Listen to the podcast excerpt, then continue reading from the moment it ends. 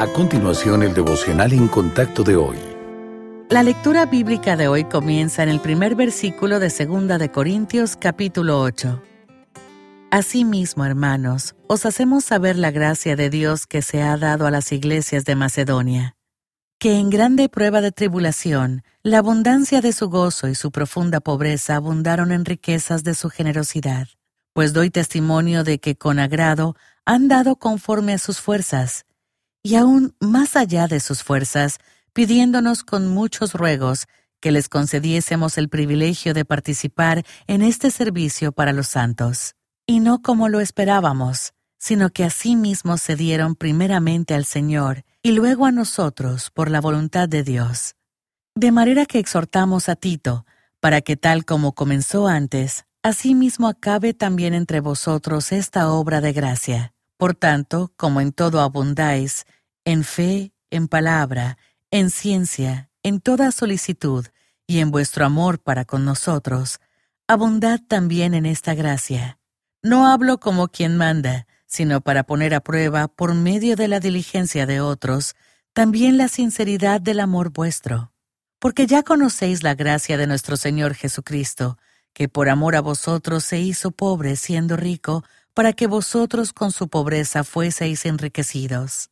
Y en esto doy mi consejo, porque esto os conviene a vosotros que comenzasteis antes, no solo a hacerlo, sino también a quererlo desde el año pasado. Ahora pues llevad también a cabo el hacerlo, para que como estuvisteis prontos a querer, así también lo estéis en cumplir conforme a lo que tengáis. Porque si primero hay la voluntad dispuesta, será acepta según lo que uno tiene, no según lo que no tiene. Porque no digo esto para que haya para otros holgura y para vosotros estrechez, sino para que en este tiempo, con igualdad, la abundancia vuestra supla la escasez de ellos, para que también la abundancia de ellos supla la necesidad vuestra, para que haya igualdad, como está escrito. El que recogió mucho no tuvo más, y el que poco no tuvo menos. Hoy volvemos a Romanos 12, versículo 8, para explorar el siguiente don espiritual, la generosidad. Como antes, la instrucción de Pablo es concisa. El que da debe hacerlo con generosidad.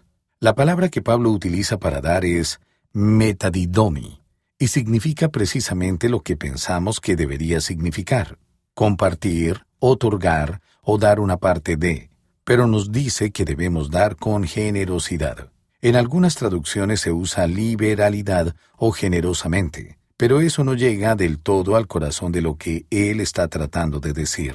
La palabra griega es aplotes. La traducimos como sencillez, sinceridad, pureza o amabilidad, pero significa de manera exacta no doblado o no compuesto o innecesariamente complejo. Imaginemos una sábana colgando en un tendedero. Su amplia y plana superficie secándose bajo el sol de la tarde es aplotés.